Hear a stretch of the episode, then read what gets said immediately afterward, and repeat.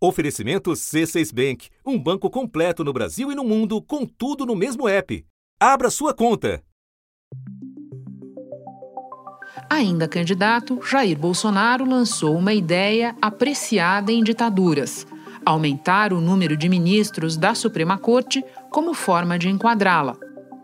Da família veio outra proposta. O pessoal até brinca lá, cara. Se quiser fechar o STF, sabe o que você faz? Você não manda nem um jipe, cara. Manda um soldado e um cabo. Não é querer desmerecer o soldado e o cabo, não. Mais recentemente, de novo com o tribunal na cabeça, Bolsonaro dividiu seus pensamentos com um senador da República. Vamos lá, Cajuru, uma coisa importante aqui. Vamos lá, a gente tem que fazer de um limão limonada. Por enquanto, uhum. é o limão que está aí. Está para ser uma limonada. Uhum. Pô, tem que, tem que. Eu acho que você já fez alguma coisa. Tem que peticionar o Supremo para botar em pauta o impeachment também. E, e o que, que eu fiz? O senhor não viu o que eu fiz, não? Você, você peticionou o Supremo, né? Sim, claro, eu entrei contra o Supremo. Parabéns para você. O presidente também cuida de agitar sua base contra a principal barreira de contenção institucional a uma escalada autoritária. O protesto era contra o Supremo Tribunal Federal. Uma faixa pedia o fechamento do STF. Outra dizia intervenção militar com Bolsonaro. Na manifestação, Bolsonaro disse que as Forças Armadas estão com ele e que chegou ao limite. E nós queremos o melhor para o nosso país, queremos a independência verdadeira dos três poderes, não apenas uma letra da Constituição, interferência. Não vamos admitir mais interferência. Está claro isso aí. Acabou a paciência levar esse Brasil para frente. Em outubro do ano passado, veio a chance de emplacar seu primeiro indicado ao colegiado de 11 ministros. O presidente Jair Bolsonaro oficializou o nome do desembargador Cássio Marques como candidato à vaga do ministro Celso de Mello no Supremo Tribunal Federal. Nós temos pressa nisso, conversado com o Senado, o nome do Cássio Marques para a, nossa primeira vaga no Supremo Tribunal Federal. Nós temos uma vaga prevista para o ano que vem também. Essa segunda vaga vai ser para o Evangelho. E agora o segundo. Hoje em dia é nossa intenção, sim, indicar o senhor André Mendonça para o Supremo Tribunal Federal. Além de ele ser evangélico, ele é evangélico.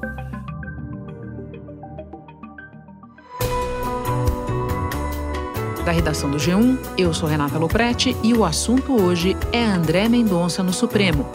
Como a escolha acabou recaindo sobre o advogado-geral da União o que esperar da tramitação do nome dele no Senado e do STF, agora com dois ministros da era bolsonarista. Comigo neste episódio, os jornalistas Felipe Recondo, sócio fundador da plataforma J e autor de dois livros sobre o Supremo, e Bela Megali, colunista do jornal O Globo e comentarista da Rádio CBN. Sexta-feira, 9 de julho.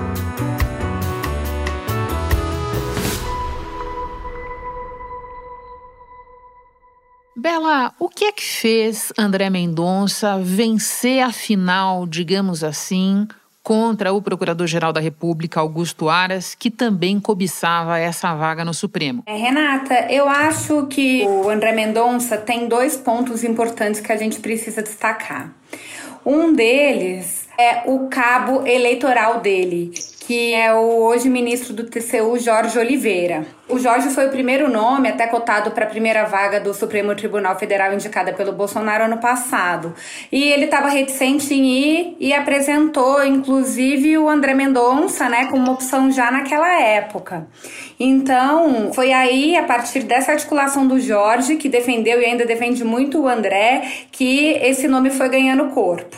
Além de tudo, a gente tem esse fator da religião, né? Ele é o terrivelmente evangélico que o Bolsonaro vem sinalizando desde o ano passado. O que muitos auxiliares do presidente, integrantes do governo falam é que o presidente Bolsonaro ficou refém de, desse compromisso com os evangélicos que foi crescendo aí à medida que ele vai perdendo força nas pesquisas, né? Vai, vai perdendo apoio. A rejeição ao presidente Jair Bolsonaro bateu um novo recorde e chegou a 51%, de acordo com uma nova pesquisa divulgada hoje pelo Instituto Datafolha. No início do mandato, 58% dos entrevistados viam o presidente como muito inteligente. Essa taxa caiu para 39%. Já os que classificavam Bolsonaro como pouco inteligente eram 39 e hoje são 57%. Em 2020, 48% achavam que Bolsonaro era honesto. Hoje, 38% têm essa opinião. Já os que veem Bolsonaro como desonesto passaram de 40 para 52. 12% não souberam responder em 2020. O Bolsonaro tem dito para ministros do Supremo, integrantes do seu governo e outros aliados que vê como essencial agora a escolha de um evangélico para poder manter essa base como seu eleitorado na eleição de 2022. Bela, em determinado momento dessa corrida, digamos assim, circulou a especulação de que o presidente Jair Bolsonaro poderia escolher um nome do Superior Tribunal de Justiça, o que seria um aceno para os senadores que têm que aprovar os indicados ao Supremo. E lembrando também que no Senado se tem, no momento, a CPI da Covid, que está com a faca e o queijo na mão. Por que, que essa ideia não prosperou ou você acha que ela nunca existiu, nunca foi seriamente considerada pelo presidente? Renata, a apuração que eu tenho é que essa ideia existiu sim e chegou a ter força, grande força em um determinado momento. Inclusive, o próprio senador Flávio Bolsonaro, o filho 01 do presidente, que a gente sabe que tem uma força grande nas indicações políticas do governo, era um dos defensores do nome do Humberto Martins, que é o presidente do Superior Tribunal de Justiça. Ele chegou a liderar essa corrida por um período, mas que com o início da CPI da Covid, a ligação dele com o relator da CPI, Renan Calheiros, os dois alagoanos, conterrâneos, a influência do Renan aí nessa carreira do Humberto Martins fez com que o nome dele fosse limado de vez dessa corrida. Mas hoje o que todos os interlocutores do presidente garantem é que não tem mais chance mesmo, como o próprio Bolsonaro né, já tem anunciado, anunciado inclusive o André Mendonça. Importante o que você falou para a gente lembrar que o presidente Bolsonaro já foi quase até o fim. Ele disse formalmente que tem a intenção de indicar o André Mendonça, mas ainda falta a indicação formal, que provavelmente deve vir a partir de segunda-feira com a aposentadoria do ministro Marco Aurélio. E essa indicação, você sabe, Bela, tem que passar pelo Senado, todas as indicações de ministros do Supremo têm no momento em que tem lá a CPI e a gente já tendo ouvido que havia resistências ao nome do André Mendonça. Por outro lado, Bela, você também sabe que no final sempre as indicações ao Supremo acabam aprovadas, ou sempre foi assim.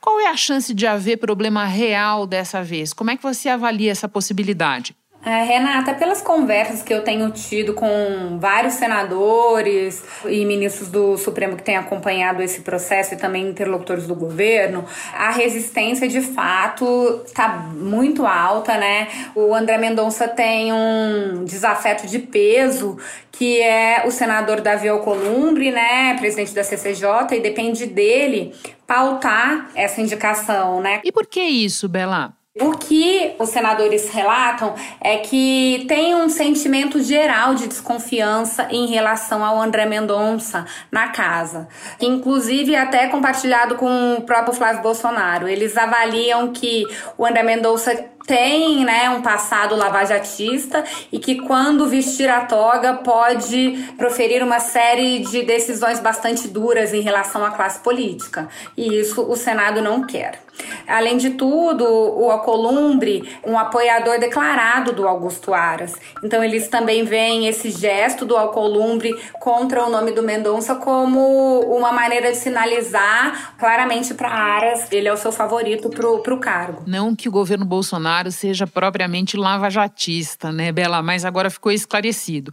E para terminar, eu te peço que faça para nós um resumo da atuação do André Mendonça no governo, tanto no Ministério da Justiça quanto na AGU. O que é que você destacaria? Ele começa o governo como advogado-geral da União, mas ganha muito destaque naquela crise do governo Bolsonaro, quando o Moro deixa o Ministério da Justiça e o André Mendonça é o escolhido para substituí-lo. André Mendonça tem pós-graduação em Direito Público pela UNB. Já foi diretor do Departamento de Patrimônio Público e Probidade Administrativa da Procuradoria-Geral da União. Em 2016, assumiu o cargo de corregedor-geral da AGU. Ele já coordenou equipes de negociação dos acordos de leniência celebrados pela AGU e pela Controladoria Geral da União. A gente volta de novo, né, que o Jorge era esse nome, mas o Jorge defendeu para o Bolsonaro de que era muito ligado à família, né, trabalhou com ele, com os filhos por anos e que poderia ter um nome rejeitado, né, ou alguma algum, algum empecilho por parte do Supremo Tribunal Federal. E aí indica o André Mendonça. Nesse momento, o André Mendonça já estava sendo aventado, né, como uma possibilidade para a primeira vaga do Supremo Tribunal, que acabou sendo preenchida pelo Cássio Nunes Marques, então não foi concretizado, mas ele já estava muito animado com isso. Então ele entra como ministro da Justiça querendo mostrar a todo custo essa fidelidade ao presidente Jair Bolsonaro, né? O ministro da Justiça e Segurança Pública, André Mendonça, pediu à Polícia Federal e à Procuradoria-Geral da República a abertura de inquérito para investigar uma publicação, uma charge que exibe o presidente Jair Bolsonaro e faz alusão à suástica nazista. O pedido de investigação leva em conta a lei que trata dos crimes contra a segurança nacional. Procurador-Geral da República, Augusto Aras, abriu uma apuração preliminar para analisar a conduta do advogado-geral da União, André Mendonça. Quando ainda era ministro da Justiça, Mendonça acionou a Lei de Segurança Nacional para investigar críticos do presidente Jair Bolsonaro Aí no início do ano a gente tem de novo uma dança das cadeiras, né? Uma mini reforma ministerial. E aí o André Mendonça já volta para a AGU, órgão hoje que vem pilotando ali a defesa do Pazuello, né? Na CPI, entre outras autoridades que trabalharam ali no, no Ministério da Justiça. Bom, hora de falar com o Felipe Recondo, mas antes eu me despeço de você. Bela, muito obrigada pelas informações. Um prazer te receber pela primeira vez no assunto. Volte outras. Eu que agradeço, Renata. Muito obrigada. Muito obrigada, ouvintes. Felipe, na hipótese de ser confirmada a indicação do André Mendonça e de o nome dele ser aprovado pelo Senado, qual é a recepção que você imagina dos ministros do Supremo a esse nome? Como é que o nome dele bate no tribunal? Renata, ele já era visto como um candidato palatável pelos ministros do Supremo. Havia três nomes na mesa e os ministros não escondiam a sua preferência. Com palavras muito amáveis do doutor André Mendonça, que tem a minha torcida para substituir-me no Supremo.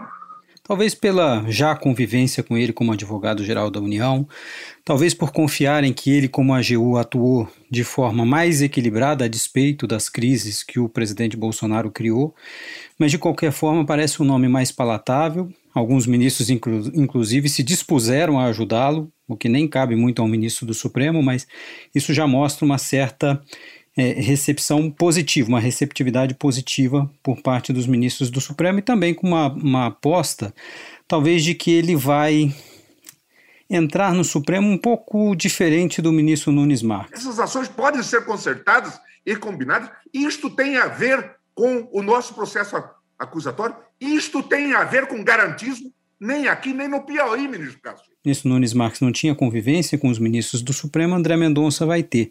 Talvez uma percepção de que ele vai se adequar melhor ao colegiado, talvez até do que o próprio ministro Nunes Marques.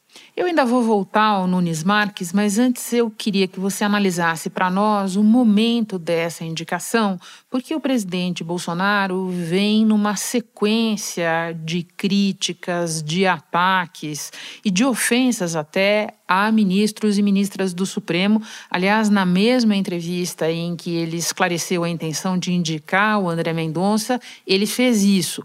Como é que você espera que essas coisas se acomodem? Como é que você analisa o momento dessa indicação? O momento não é dos melhores, faz lembrar um pouco, e você sabe muito bem desse caso, quando uma certa repórter fez uma entrevista com Roberto Jefferson e o Roberto Jefferson falou do mensalão. Opa, agora é, você foi longe, Felipe. Pois é, mas veja como as coisas se assemelham um pouco. Naquele momento, o presidente Lula tinha uma indicação a fazer ao Supremo. E era um momento de fragilidade política do governo.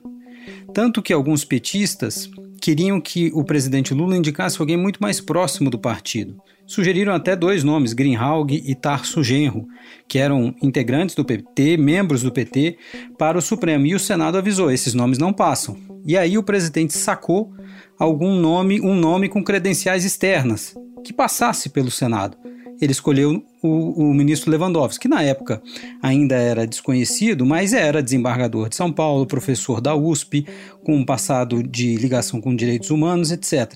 E aí esse nome passou com tranquilidade. O nome do, do ministro André Mendonça, eu não posso dizer que seria a mesma coisa, mas era até como algo meio natural, talvez até uma repetição, uma, uma comparação, e é sempre difícil fazer comparações nesses casos, mas é um pouco o perfil do ministro Toffoli, alguém que era AGU, da confiança do governo, que na AGU montou uma agenda também junto ao Congresso Nacional e ao, e ao Supremo.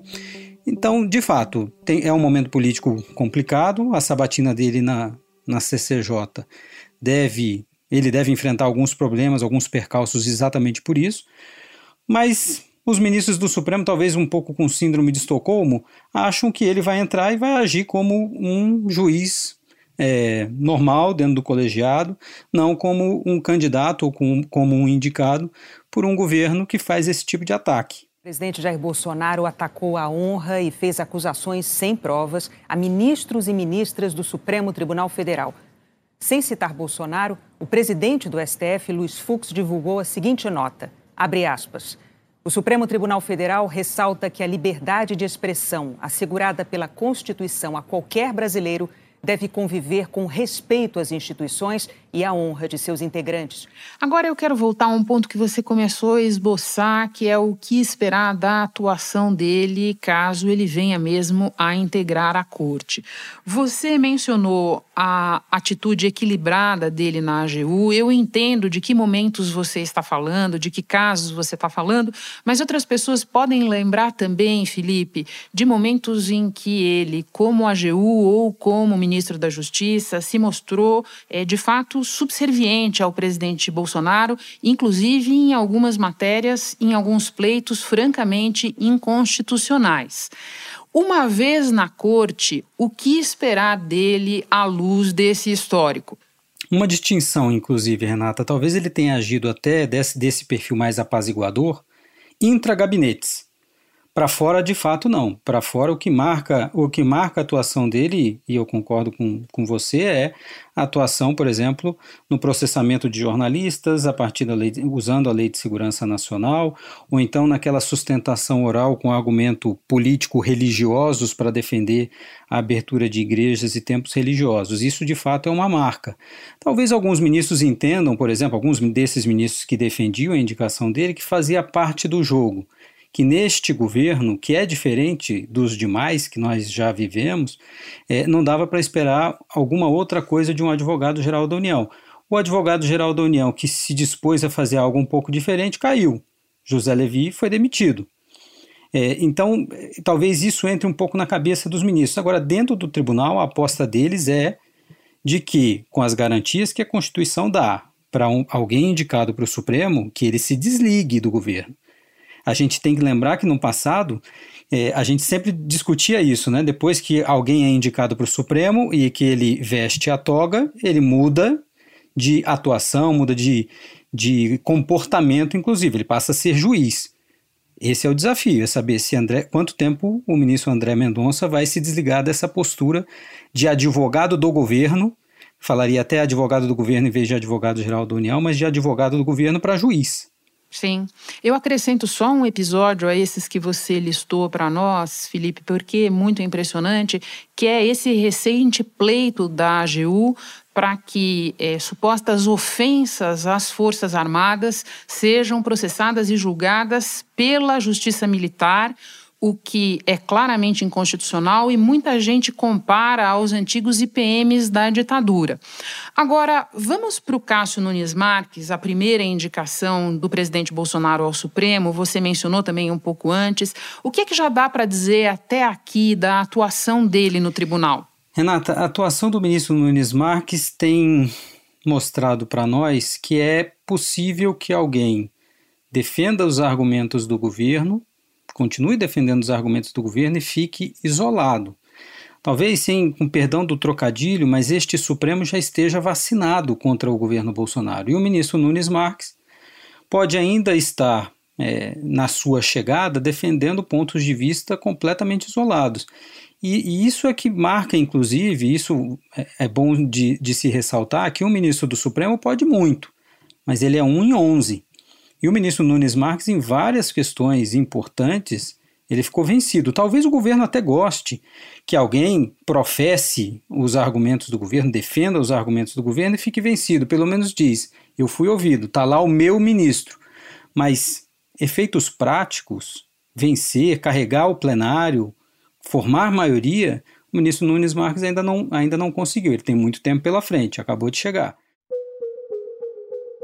Renata, o que me parece também é o presidente Bolsonaro, desde a campanha dele, ele sabia o que ele queria para o Supremo. A gente lembra as indicações do presidente Lula, que vão de A a Z em termos de perfil, é, desde Menezes Direito até Dias Toffoli, até Aires Brito, passando por, pela presidente Dilma, que escolheu de Barroso, passando por Faquim, passando por Rosa, Fux, perfis muito distintos. E o presidente Bolsonaro não é aqui igualando André Mendonça com o Nunes Marques, mas ele tinha uma ideia do que ele queria para o Supremo. Um Supremo mais conservador, um Supremo que tocasse um pouco a música que ele toca. E eu acho que ele faz isso com competência. Goste-se ou não, esse era o projeto dele, foi aprovado nas urnas, e também a gente não, não poderia esperar que ele indicasse um liberal para o Supremo. E por fim, Felipe, muito se repete, muito se lembra a frase do presidente Bolsonaro sobre indicar alguém terrivelmente evangélico para o Supremo. Ele disse isso, na verdade, antes de fazer a primeira indicação. Na vida real do tribunal, isso tem algum impacto? Se você acredita que tem, qual seria ele?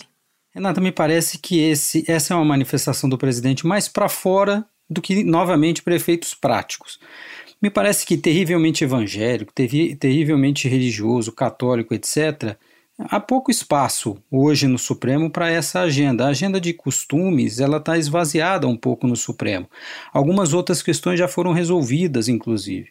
E mais, é, por mais que o presidente tenha falado terrivelmente evangélico como uma condição, a gente sabe que a condição primeira é Constituição. Os ministros vão continuar julgando com base na Constituição, não com base num texto religioso.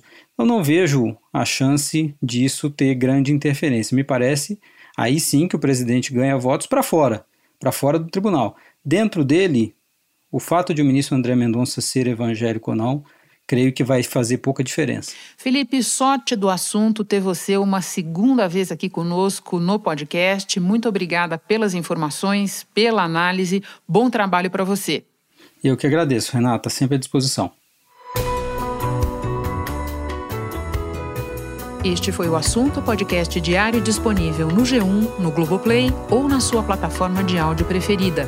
Vale a pena seguir o podcast no Spotify ou na Amazon, assinar no Apple Podcasts, se inscrever no Google Podcasts ou no Castbox e favoritar na Deezer.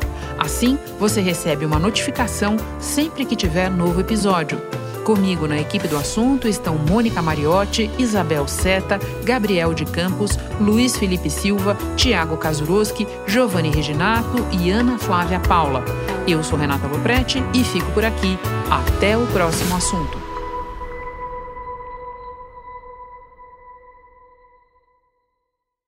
Você no topo da experiência financeira que um banco pode oferecer. Escolha um banco completo no Brasil e em qualquer lugar do mundo. Abra sua conta no C6 Bank.